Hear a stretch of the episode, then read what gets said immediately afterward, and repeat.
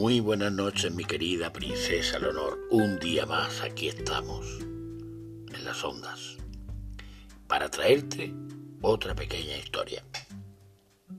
Cuentan, me cuentan, que érase una vez un león que se comportaba de forma muy diferente al resto de sus congéneres, a causa de, de un defecto que le provocaba afonía. Mientras los otros se pasaban el día rugiendo y demostrando a los demás quién era el rey de la selva, él solía pasear por la jungla en silencio y sin atemorizar a los otros animales. Ese carácter dulce y bondadoso le hizo ganar muchas amistades. Un día, que estaba descansando a la sombra de un árbol, se acercó el viejo jabalí, que era un animal, era el animal más pesado del lugar. Aprovechando su afonía, empezó a darle la tabarra con sus problemas de convivencia con los otros, con sus achaques.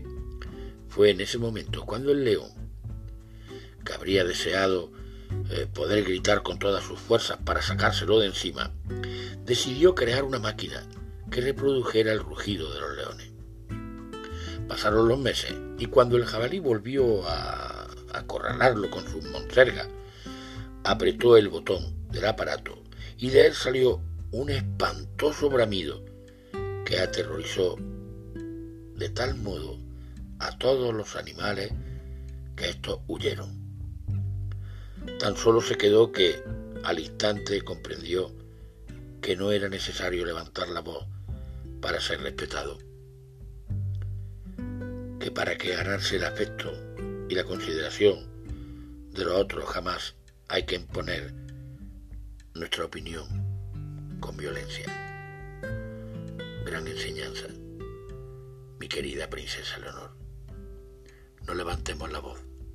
Por levantar la voz no se tiene razón. Muy buenas noches y sigue sonriendo.